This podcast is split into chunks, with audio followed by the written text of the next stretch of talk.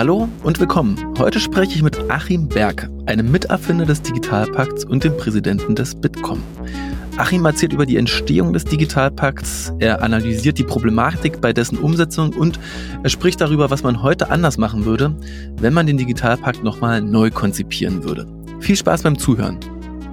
Hallo Achim. Hallo Stefan.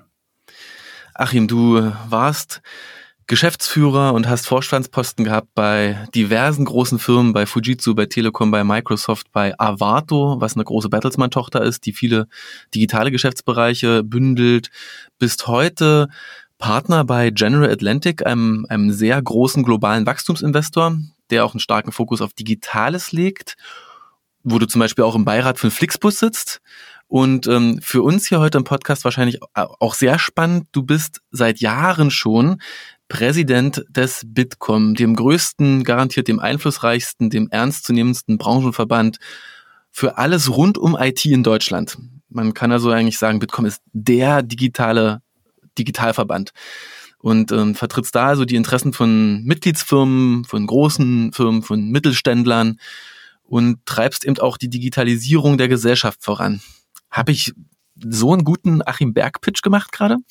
Oh Gott, das hört sich immer schlecht, das hört sich immer komisch an, wenn man das selber hört, aber im Prinzip ist ja viel Wahres dran. Also was wir im Bitkom möchten, ist einfach nicht immer nur maulen und motzen, sondern auch wirklich versuchen, die Dinge zu verbessern. Also reden wir über, konkret über dieses Thema hier.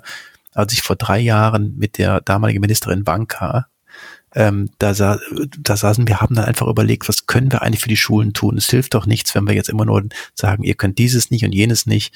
Wir brauchen doch einen Digitalpakt und haben überlegt, wie das dann hat die Ministerin Banker allen Mut zusammengefasst und hat gesagt, wir nehmen jetzt mal fünf Milliarden und versuchen diese fünf Milliarden in die Schulen zu bringen. Zum Beispiel für äh, für Content, für sinnvollen Content, äh, aber auch genauso für Infrastruktur, aber auch für die Ausbildung der Lehrer. Und äh, das ist dann auch eine lange Diskussion mit den Ländern, wo ich mich auch noch einschalten durfte, dann auch wirklich irgendwann zustande gekommen, weil es ist ja Ländersache, das ganze Thema. Mhm. Das heißt, es war spannend. So, dann hatten wir die, die, die fünf Milliarden, waren ganz stolz und äh, ich habe dann immer auch in den letzten Jahren immer mal in das, in das Budget geguckt und habe mal geschaut, was ist denn eigentlich verausgabt? Und das ist nur marginal. Das sind vielleicht fünf Prozent. Also ich rede von 200, 250 Millionen und denke, was haben wir denn jetzt? Das heißt also, das, deine Frage zu beantworten, ja, die Verbandstätigkeit ist natürlich wichtig, aber wir brauchen nicht jemanden, der immer nur mault, sondern wir brauchen auch im Prinzip auch Impulse für die Politik von der Wirtschaft, um diese Themen einfach zu lösen. Du bist jetzt ja Miterfinder des Digitalpakts. Ähm, mich würde nochmal interessieren, äh, das wissen viele, glaube ich, nicht so gut, äh, wie von der Idee das Ganze wirklich in die Umsetzung kam. Da gab es ja mehrfache Verhandlungsrunden. Das Thema Föderalismus spielte eine Riesenrolle. Kannst du das kurz zusammenfassen, wie das so, wie kommt man an die fünf Milliarden und wie kommen die dann irgendwann auch in die Bundesländer? Genau, das Thema war ja, dass es eigentlich, dass die Bildung Ländersache ist, äh, der Föderalismus, den ich auch sehr hoch halte und was mit Sicherheit viele, viele gute Themen hat. Aber wir haben gemerkt, äh, dass jede Schule, jede Kommune, jedes Land und jede Stadt irgendwo selber was versucht hat und die auch teilweise im Regen standen. Die Bundesregierung aber erkannt hat, dass wir bei dem Thema, bei dem Thema Digitalisierung was Gemeinsames machen müssen. Man hat sich in langen, wirklich sehr langen Diskussionen über Monate hinweg äh, mit dem Bundesrat, mit den Ländern zusammengefunden, wie kann ich eigentlich als Bund jetzt die Gelder verausgaben, beziehungsweise Gelder zur Verfügung stellen, ohne jetzt um die, in die Autorität der Länder einzugreifen. Das hat Riesendiskussionen gegeben, man hat sich dann geeinigt. Ich will ja gar nicht auf die Details eingehen, letztendlich hat es geklappt. Das heißt, die Länder haben sich auch verpflichtet, ihren Teil dazu beizutragen. So, jetzt war das Geld da, oder jetzt ist das Geld da, und jetzt geht es darum, wie komme ich daran? Und ich habe das dann auch mal äh, mich dann auch gewundert, warum, warum geht das so schleppen? Weil wir haben doch Defizite, die sehen wir doch jetzt sehr überdeutlich, können wir gleich drüber sprechen. Also haben wir uns hingesetzt und ich habe mir mal angeschaut, ähm, wie beantrage ich sowas? Das geht dann also die, über die über die Träger, über die Schulträger. Das können Kommunen, das können Städte sein. Und äh, ich habe mir sowas mal angeschaut. Das waren in einem Fall, wahrscheinlich ist es der Standardfall, 43 Seiten, die sie auszufüllen hatten als Schule. Und zwar handschriftlich, interessanterweise. Noch nicht mal ein Tool dahinter, gar nichts. Hm. Und das hat natürlich ewig gedauert. Und das ist mit Sicherheit ein Grund, nicht der einzige, warum wir in den Schulen jetzt wirklich so im Regen stehen. Das ist äh, in vielen Schulen, nicht in allen, aber im Regen stehen und sagen, wir haben überhaupt nicht die Möglichkeit, Homeschooling vernünftig hinzubekommen und und und. Hm. Da müssen wir auf jeden Fall gleich genauer drüber reden, äh, was, was da aktuell alles noch schief geht. Mal kurz fünf Milliarden Euro Digitalpakt in Perspektive gesetzt. Ich, ich habe kein gutes Bauchgefühl, was Staatshaushalte angeht. Ist das eigentlich viel Geld oder wenig Geld? Musstet ihr dafür eine Art äh, äh volkswirtschaftlichen Businessplan schreiben und begründen, wie das irgendwann noch wieder an Steuereinnahmen zurückkommt? Wie leicht macht der Staat fünf Milliarden Euro locker? Und ist das eigentlich viel oder hätte der nicht auch zehn Milliarden groß sein können? Also in der Zeit, wo wir es diskutiert haben, waren fünf Milliarden unglaublich viel. Wir sind jetzt, wir sind jetzt ein bisschen versaut durch die ganze Corona-Thematik, ja. aber fünf Milliarden war wirklich ein Hammer. Übrigens sind es aus den fünf Milliarden mittlerweile 6,5 Milliarden geworden, weil noch zusätzliche Fördergelder dazugekommen sind. Also wir reden hier in Summe über 6,5 Milliarden Euro, die die Schulen verausgaben können. Ganz ehrlich, ob es viel oder wenig ist, ist eine Frage. Die andere Frage ist eigentlich, warum ist es nicht, äh, warum nehmen wir nicht das Geld? Und mit fünf Milliarden hätten wir viele Probleme gelöst, die wir jetzt gerade haben.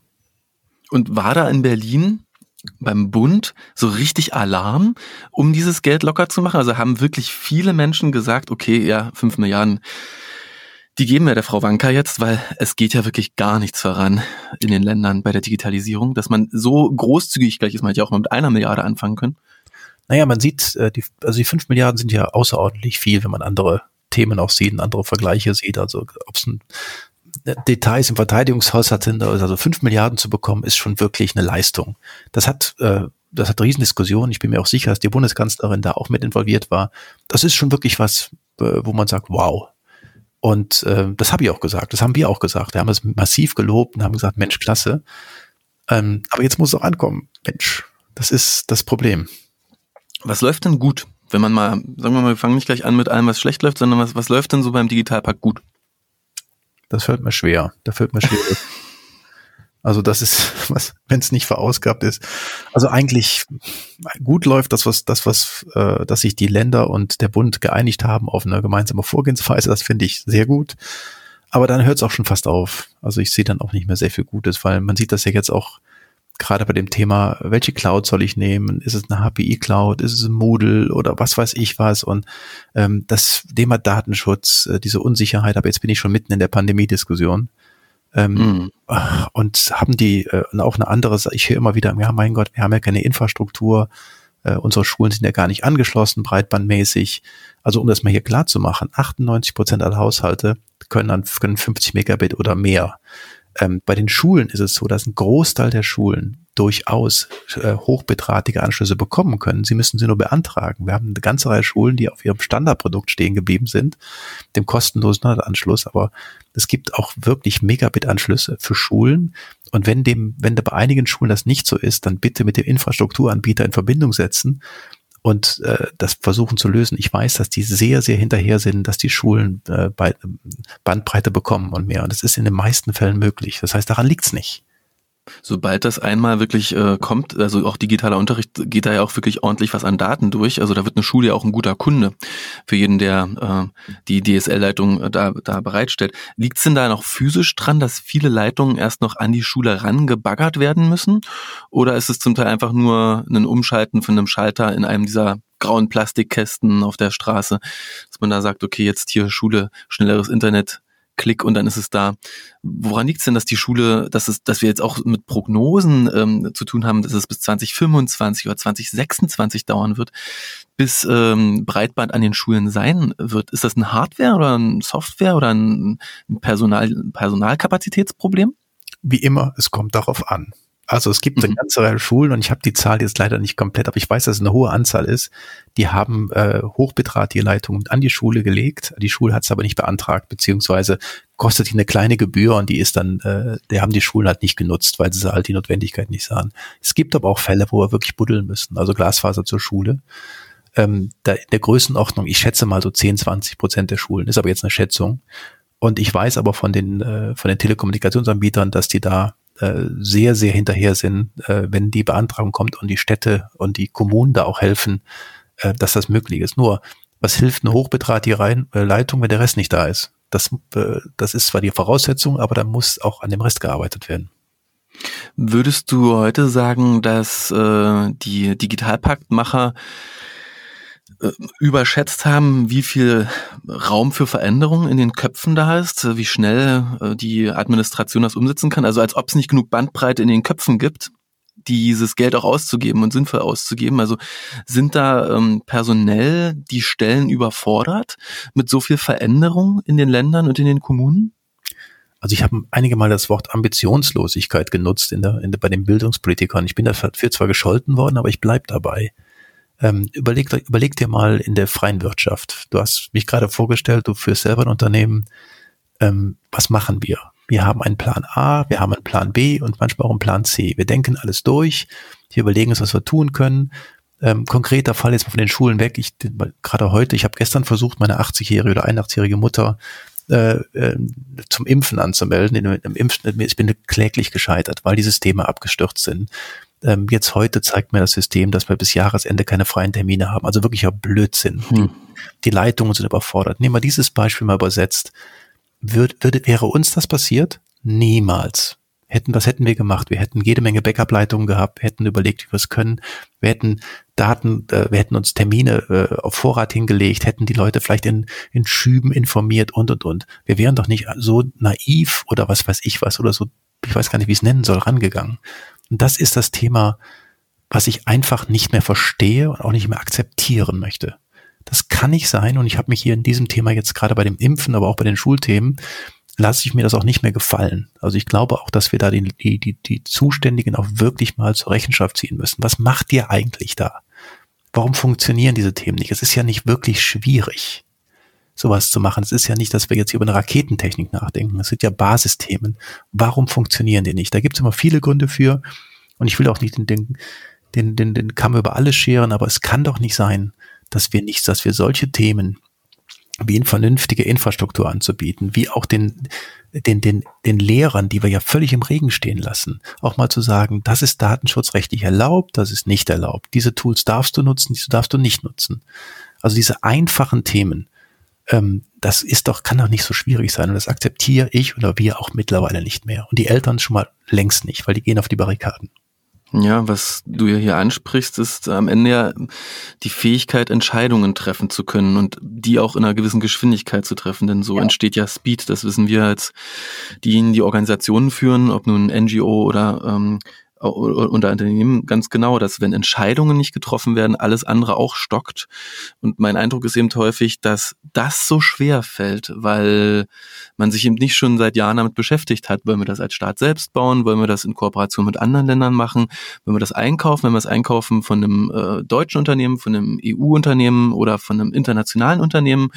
Und so ist eben super viel Unsicherheit da und ähm, diese Reflexion, dass wir gerade nicht entscheiden und dass das aber ein Problem ist, dass wir nicht entscheiden und dass wir so langsam entscheiden, die passiert nicht. Denn man könnte ja auch damit umgehen zu sagen, ich kann nicht entscheiden, also hole ich Berater rein oder ich mache runde Tische oder ich rufe mal den Achim Berg an. Wirst du oft da angerufen? Fragen dich Kommunen, fragen dich Bekannte, ruft ein Kultusminister an beim Bitkom und sagt, äh, Herr Berg, können Sie uns hier mal einen Entscheidungsfindungsprozess machen oder einfach helfen?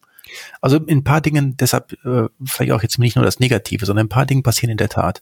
Also erstens mal, bevor wir da reingehen, tun wir wirklich die ambitionierten Lehrer leid, die jetzt wirklich in Eigenverantwortung, in Eigeninitiative diese Themen aufbauen. Da kenne ich eine ganze Reihe super Beispiele, wo die Lehrer wirklich hingehen und sagen, ähm, wir haben hier ein System aufgebaut, es funktioniert, teilweise auch in der Grauzone, was mich wieder ärgert, deshalb zum Thema Datenschutz, aber es gibt eine Reihe Lehrer und auch auch Schulleiter, die sehr, sehr engagiert sind. Und den jetzt zum zweiten Punkt. Also ich habe in der Tat Schulleiter, die mich ansprechen, die mir auch Feedback geben und die sagen, äh, das habe ich jetzt probiert, zum Beispiel diese 43 Seiten auszufüllen und diese Beantragung, die jetzt seit Wochen irgendwo auf dem Amt liegt. Diese Information bekomme ich von, äh, von, von Schulleitern, die mich auch dann ansprechen, auch direkt. Und mal ganz weiter gesprochen, auch in den Bundesbehörden, auch Minister, die haben sich auch gerade in dem, in dem, an dem Thema, als wir diese Konjunkturpakete angeschoben haben, als wir äh, in der ersten Stufe der Pandemie waren, äh, habe ich eine ganze Reihe äh, Videocalls mit auch Ministern in One-to-Ones, also in Einzelgesprächen geführt, wo sie gefragt haben, Herr Berg, was würden Sie uns denn raten? Also sie haben den Rat angenommen und eine ganze Reihe Themen sind auch wirklich von uns gekommen.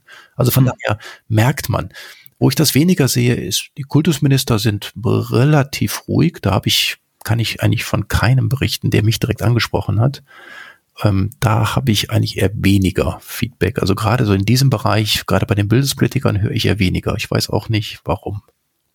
Hm. Hast du eine These? Sagst du, es liegt daran, dass man denkt, du bist ja eh der Industrievertreter oder weiß man einfach nicht, wer du bist oder weiß man gar nicht, dass man vielleicht mal fragen sollte, wenn man denkt, man weiß ja alles? Das ist eine gute Frage. Kann ich natürlich nicht wissen, weil, sie, weil ich nicht mit ihnen gesprochen habe, aber ähm, ich bin schon durchaus mal auch im Vorfeld auf die Kultusministerkonferenz zugegangen. Ähm, naja, gut, die, glaube ich, wissen, was, was, was sie möchten. Ich kann es, ich kann es wirklich nicht sagen. Ich muss echt überlegen. Der Punkt ist eigentlich, ist das eine Hohl- oder eine Bringschuld? Könnte man auch diskutieren. Mhm. Aber ich würde unheimlich gerne unterstützen und äh, ich würde auch unheimlich gerne, ich habe ja auch schon einige, viele Beispiele genannt, was man machen könnte. Also zum Beispiel diese HPI Cloud, die ist ja aus einer Initiative entstanden, eines Digitalgipfels vor vielen Jahren und da war ich auch sehr aktiv mit bei. Also habe das auch äh, in der Anfangsphase sehr aktiv äh, mit dem HPI betreuen dürfen. Es hat mir auch sehr viel Spaß gemacht und aber dann gab es immer tausend Gründe, warum die Schulen die nicht einsetzen konnten und nicht wollten oder ihre eigenen Lösungen hatten und die und die verschiedenen Länder hatten ihre eigenen Lösungen. Und ich nochmal, ich mache es ganz deutlich, also eine Thema wie eine Cloud, da kann ich nur dringend raten, dass man da bundeseinheitlich eine einzelne eine Lösung baut, die auch skalierbar ist, die funktioniert. Oder von mir aus auch zwei, wenn sich die Leute, aber dass da jede Kommune, jede Stadt, jedes Land sein eigenes Süppchen kocht, kann nicht funktionieren. Funktioniert ja auch nicht, wie man sieht. Ja, also absolut äh, Flickenteppich in Deutschland aktuell. Es gibt äh, viele Moodle-Instanzen. Lernraum Berlin basiert auf Moodle, Mebis Bayern. Wir haben HPI in Thüringen und einigen anderen Bundesländern wie Brandenburg. Dann gibt es Länder, die setzen auf It's Learning in, genau. ja, im ja. Norden, aber auch in Baden-Württemberg und Berlin führt es auch ein. Also es ist da an der Stelle wirklich ein, ein bunter Mix. Ähm, Nochmal auf die, ähm, auf diese kultusministerielle Ebene kurz geschaut. Glaubst du rückwirkend, man hätte es doch besser machen können, dass man vom Bund das Geld direkt an die Schulen funnelt und es ihnen vor die Füße legt und sagt, ihr Schulleiter plus Kollegium und Eltern und Schüler macht was damit? Also im Nachhinein glaube ich sogar, dass das eine Lösung gewesen wäre, die besser gewesen wäre, weil ich gehe mal davon aus, dass mindestens die Hälfte der Schulen nicht auf den, nicht darauf eingefallen wären, Laptops für alle Schüler zu kaufen, was ich für Blödsinn halte, sondern dass die sich das Thema Infrastruktur oder man hätte es ja wenigstens mit einer vernünftigen Empfehlung. Äh, aber wenn man jeder Schule einen gewissen Betrag zur Verfügung gestellt hat, hätte, wäre mir heute weiter, auch wenn auf die Gefahr hin, dass vielleicht nicht alle Gelder toll verwaltet oder, oder genutzt worden wäre. Aber ich garantiere, ich garantiere dir, es wäre in, in Summe besser gewesen, ja. Weil eine Reihe Schulen hätten sich davon Infrastruktur gekauft, hätten davon, hätten dafür gesorgt, dass die Lehrer ausgebildet werden, hätten schnelles Internet geholt und dann fehlt nur noch im Prinzip der, die, die, das Curriculum und die, äh, die Software, also der Content, der Inhalt. Das hätte dann, glaube ich, zu mehr Erfolg geführt, ja. Alle sind sich ja einig, das ist nicht ganz rund gelaufen. Wir haben es jetzt 2021 das Superwahljahr, den Bund plus sechs Länder, überall sind Wahlen. Und äh, man merkt ja bei dir, da brodelt es, ähm, du bist da nicht happy drüber, wie das gelaufen ist. Was ist denn deine Wahrnehmung von der Zivilgesellschaft, von den Eltern, von den Menschen da draußen, aber auch den Arbeitgebern? Kommt das an, dass äh, Politik hier gegebenenfalls hätte besser arbeiten können? Und wird das Wahlthema dieses Jahr? Das kann sehr gut passieren. Also was ich spüre ist, und das ich mache jetzt seit einigen Jahren, äh, bin ich da in der in vorderster Front auch zum Thema Digitalisierung. Wir haben Digitaltage eingeführt, jetzt auch im letzten Jahr, dieses Jahr wieder, wo wir zeigen, was möglich ist. Aber was ich noch nie so gemerkt habe, und ich merke es gerade jetzt in den sozialen Medien, ich hatte jetzt ein paar Dinge ge gepostet, dass äh, in, den, in dem Schulbereich die Eltern wirklich wütend sind. Und man hat früher immer nur die gehört, diese wenigen Prozentpunkte, die sich über irgendwo aufgeregt haben über bestimmte Dinge. Mittlerweile ist es ein ganz breites Thema dass man merkt, dass, dass die Eltern sagen, wir lassen uns das nicht mehr gefallen, wir können nicht PDFs abholen. Ich hatte gestern noch einen Fall, da hat jemand äh, die PDF, äh, der PDF-Versand eingestellt aus was weiß ich welchen Gründen. Jetzt muss ich wieder in die Schule fahren, mir die Papiere abholen.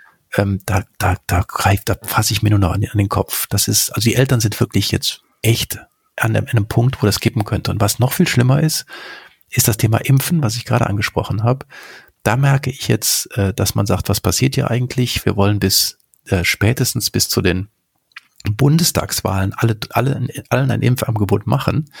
Und wenn das nicht funktioniert, wenn dieses Chaos, was ich vorhin geschildert habe, weitergeht, dann schlägt das komplett in den Bundestagswahlkampf und das wird mit Sicherheit Effekte haben. Hundertprozentig. Aber auch bitte zu Recht. Die ähm, Verantwortung für gelungene Digitalisierung von Schulen ist ja jetzt etwas diffus verstreut und man merkt ja, der eine zeigt mit dem Finger auf den einen und sagt, du hast deine Whitelist nicht gemacht und der andere sagt, ja, aber du hast auch äh, das Datenschutzkonzept nicht geliefert. Ähm, das ist ja auch Teil des Problems, dass äh, so viele Leute äh, da mitmischen und so wenig klar ist, äh, bei wem liegt denn jetzt genau welche Verantwortung. Und ich, ich will in dem Moment einmal so auf den Datenschutz.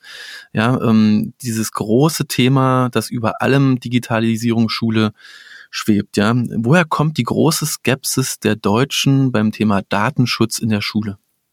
Ja, nicht nur in der Schule. Datenschutz ist immer ein großes Thema. Auch hier mal vorab ein Disclaimer. Datenschutz ist richtig und wichtig. Die, der, der, Schutz der, der Schutz der Persönlichkeit ist ein ganz wichtiges Gut. Äh, da sind wir in Europa auch wirklich positiv unterwegs und das möchte ich auch jetzt mal in dem Raum stehen lassen. Also Datenschutz ist nicht nur negativ. Aber ähm, was verlange ich von einem Datenschützer? Dass er mir nicht sagt, was nicht geht, sondern mir sagt, was geht.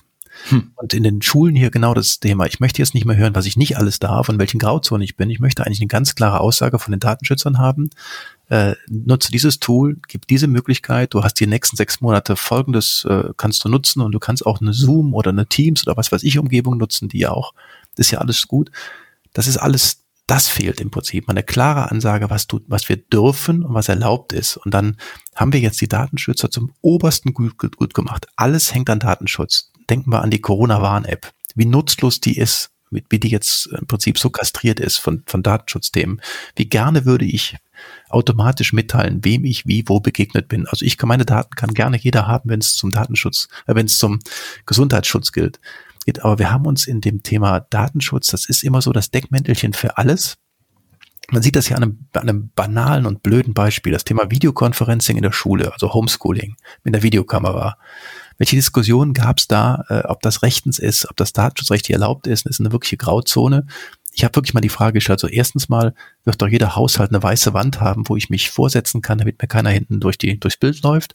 Und zweitens kann ich mir wirklich nicht vorstellen, dass, äh, dass der, der, der, was weiß ich, nordkoreanische Geheimdienst äh, Interesse an, hat an dem, an dem, an der sechsten Klasse in Wipperfürth. Kann ich mir einfach nicht vorstellen. Und ähm, wir haben dieses Datenschutzthema äh, blockiert sehr viel, aber nur weil wir nicht sagen, klar sagen, was erlaubt ist und was wir machen können. Das ist, wir lassen die Lehrer da im Regen stehen.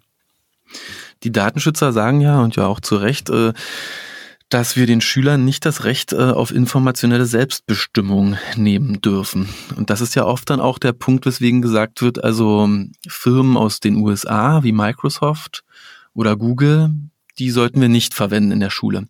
Hingegen unsere Nachbarländer Italien und Polen, die sind direkt bei Pandemieausbruch komplett auf Google Classroom gegangen und Google Meet und konnten Videokonferenzen sogar kostenlos machen, täglich, den ganzen Tag, Stunde für Stunde, den ganzen Stundenplan in der alten Struktur, ohne, sogar ohne dass Serverkosten entstanden sind.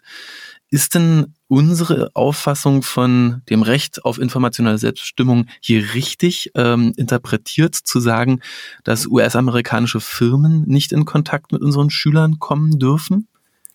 Also die, die Schullösungen von der Google und von der Microsoft unterstütze ich völlig, also diese Schulversionen. Mhm, ähm, genau. Können datenschutzkonform eingesetzt werden ähm, in der aktuellen Situation muss doch das Recht auf Bildung erfüllt werden. Das kann doch niemand an lange entwickelten, funktionierenden Werkzeugen vorbeischauen. Das funktioniert doch nicht. Ähm, deshalb bin ich in den Themen Microsoft, Google oder was auch immer, amerikanische Unternehmen dafür, solange es nicht werblich genutzt wird. Und das ist bei den Schulversionen absolut gegeben. Da bin ich ja auch jetzt durch meine Vergangenheit in Anführungsstrichen auch Fachmann ähm, ich verstehe dann nicht, warum man dann immer dieses Recht auf Selbstbestimmung und auf diese Themen äh, voranschiebt. Ich habe das, finde das, da vermischt man zwei Dinge, die nichts miteinander zu tun haben. Genau, es wirkt wie eine ideelle Diskussion und gar nicht mehr eine technische. Genau. Genauso sehe ich das. Mal, mal ähm, auf Corona, auf die Pandemie geschaut äh, und, und ihr als, ähm, als Bitkom, siehst du denn Chancen? Siehst du denn Chancen für die Zukunft, äh, für eine nachhaltige Veränderung von Schule und Unterricht in Deutschland? Also ich habe mal gesagt, und ich glaube, das ist immer noch so, wir werden in einigen Jahren auf dieses Jahr 2020, 2021 zurückschauen und werden sagen, oh, das war mit Sicherheit ein, ein Wake-up-Call, wie, wie man es im Englischen sagt, also ein Weckruf ähm, da hat sich digitalmäßig einiges getan. Ich gebe mal ein Beispiel aus der Wirtschaft, was ich hier interessant fand. Wir haben äh, Ende 2019 die Unternehmen gefragt, seid ihr eigentlich äh, eher Vorreiter digital oder nicht? Da haben uns ungefähr 45 Unternehmen gesagt, wir sind Vorreiter. Also wir glauben, dass wir die Digitalisierung im Griff haben, haben die Prozesse im Griff. Wir haben die gleiche Frage in der während der Pandemie gestellt, also irgendwo Mitte letzten Jahres. Da waren es auf einmal 15 Prozent weniger, die gesagt haben, wir sind, wir fühlen uns als Vorreiter, weil man hat nämlich brutal erkannt, dass wir nicht Vorreiter sind, dass wir nicht in vielen Dingen ähm, das, das sind, was wir glauben. Jetzt rede ich von der Wirtschaft, die noch weiter ist. Jetzt habe ich über digitale Bildung und digitale Verwaltung noch gar nicht gesprochen die digitale Verwaltung, wie viele Jahre reden wir jetzt darüber, diese 575 Verwaltungsprozesse zu digitalisieren? Wie viele Milliarden Euro sind da schon reingeflossen im Bund, in Ländern, Kommunen und so weiter? Wie weit sind wir? Was kann ich Stand heute digital machen, außer vielleicht einem Führungszeugnis beantragen? Kann ich meinen Personalausweis digital beantragen? Nein. Können es hm. wie Dänemark, Estland und so weiter? Ja.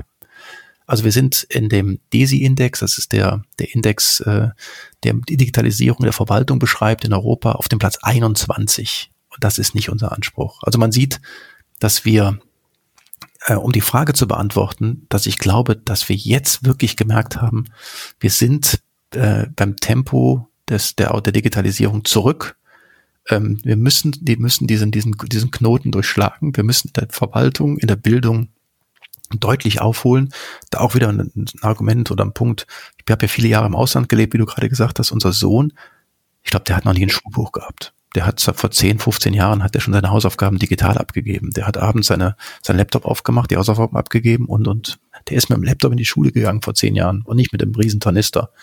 Das war jetzt in Amerika und in England, aber wir sind einfach in solchen Themen unheimlich zurück, konservativ und da werden wir irgendwann einen Preis zahlen, aber nochmal, ich glaube, dass das, was jetzt passiert, äh, deutlich uns noch, das wird uns die Augen öffnen. Das muss uns die Augen öffnen.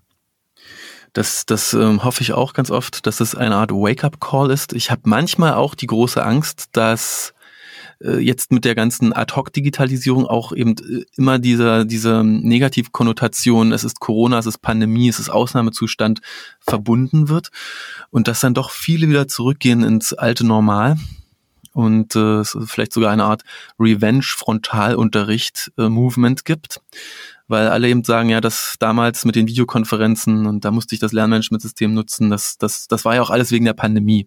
Aber das ist ja jetzt vorbei, Schule hat wieder auf und äh, dass wir dann nochmal ins Stocken kommen. Und ich frage mich dann, ob es dann wieder so einen Anschub braucht. Ähm, denkst du manchmal schon über einen Digitalpakt 2 nach? Ja, das meist von Digitalpakt 1 ins Laufen bringen. Aber was du gerade sagst, ist, ich meine, das Thema Homeschooling, äh, normaler Umgebung, muss ja gar nicht sein. Es sei denn, jemand ist erkrankt und kann aus, oder aus anderen Gründen nicht teilnehmen und könnte sich dann online rein einschalten. Wie toll wäre das, wenn, wenn wir Kinder erkrankt oder was weiß ich, was irgendwelche Behinderungen oder, oder Einschränkungen hat, äh, kann trotzdem eine Zeit lang am Unterricht teilnehmen, weil es halt sich zu, das Kind oder Jugendliche sich zuschalten kann. Das Entscheidende ist ja, glaube ich, nicht das Homeschooling und das Videokonferenzen. Das Entscheidende ist, habe ich digitale Inhalte? Kann ich die, die Schüler auch im, im Anf also in Anführungsstrichen, wenn sie irgendwas nicht verstanden haben, können die nacharbeiten, können die sich die Dinge anschauen? Kann ich die die, die, die Lehrpläne auch so ausrichten, dass, dass das digital, dass, die, dass die Schüler die Möglichkeit haben, digital nach ihrem Stande, ihrer Geschwindigkeit zu gehen und, und, und. Es gibt ja viele Möglichkeiten. Aber wem erzähle ich das? Ich meine, das ist ja ein Kernthema. Mhm. Ähm, das ist ja eigentlich das Entscheidende. Also wie kann ich, ähm, wie kann ich das so machen, dass die, dass die, die Schüler auch nach ihren Bedürfnissen beschult werden. Also da auch wieder aus meinem eigenen Umfeld, also unser Sohn hat da auch diverse Handicaps oder hat diverse Handicaps. Der wäre in Deutschland gnadenlos gescheitert. Gnadenlos. Der wäre hm. niemals auf einen Abschluss gekommen. Denn das, das haben wir, als wir dann aber aus beruflichen Gründen nach Amerika gehen müssten. Fakt ist jetzt, unser Sohn hat ein Abitur in der Tasche, ein englisches, studiert in den USA, hätte er nach deutschen, nach, nach den deutschen typischen Vorgehensweise never ever geschafft. Ich befürchte sogar, er wäre auf einer Förderschule gelandet. Wahnsinn. Ja. Du beschreibst ja jetzt eben auch ähm, technisch die Bedürfnispyramide, die so Schulen haben, ja, angefangen von dem Breitband, dem WLAN, über die Geräte zum Lernmanagementsystem und dann eben auch schrittweise zu den Inhalten, die da eingebunden sind. Hm, was, was ich oft denke, was wir als nächstes auch brauchen, ist, um ein gesundes Ökosystem zu haben, muss es ja verfügbare Budgets geben für diverseste Anbieter, die dann auf den auf der Cloud draufsetzen oder die dies und jenes anbieten an Extraförderung. Ähm, hast du das Gefühl, wir sind noch sehr weit von so einem Ökosystem mit frei verfügbaren Budgets entfernt, die Schulen autonom nutzen können? Das war damals sogar ein Teil der Idee dieser HPI Cloud, also die mal weitergedacht, dass man genau die Möglichkeit hat, auf der einen Seite so Plugins zu bauen in diese Cloud rein, dass da jeder rein kann, ähm, dass es ein gewisses ein Qualitätsmerkmal muss es geben, es, es ist irgendwas moderiertes. Ähm, und es gibt aber auch genauso gut einen freien Bereich, also so ein Wiki in der Logik, dann auch genau diese, diese Gelder mehr dahin zu bringen, die Verantwortung mehr nach unten zu bringen, weil wir haben sehr viele Schulleiter und, und Lehrer, die sehr verantwortungsvoll mit den Budgets umgehen ähm, und ich glaube, da ist es ein Trugschluss zu glauben, dass eine Verwaltungsangestellte besser entscheiden kann, was eine Schule braucht als ein Schulleiter. Und ich glaube, in der, in der Gesamtstruktur, die Themen, dass die Gelder dahin zu bringen, wo es wirklich entschieden wird, ist langfristig die bessere Idee. Super. Mehr Schulautonomie. Das lassen wir mal als Schlusswort stehen. Ich äh, sag vielen Dank an Achim Berg, den Präsidenten des Bitkom, und hoffentlich sprechen wir mal wieder. Alles Gute. Danke, Stefan. Ciao.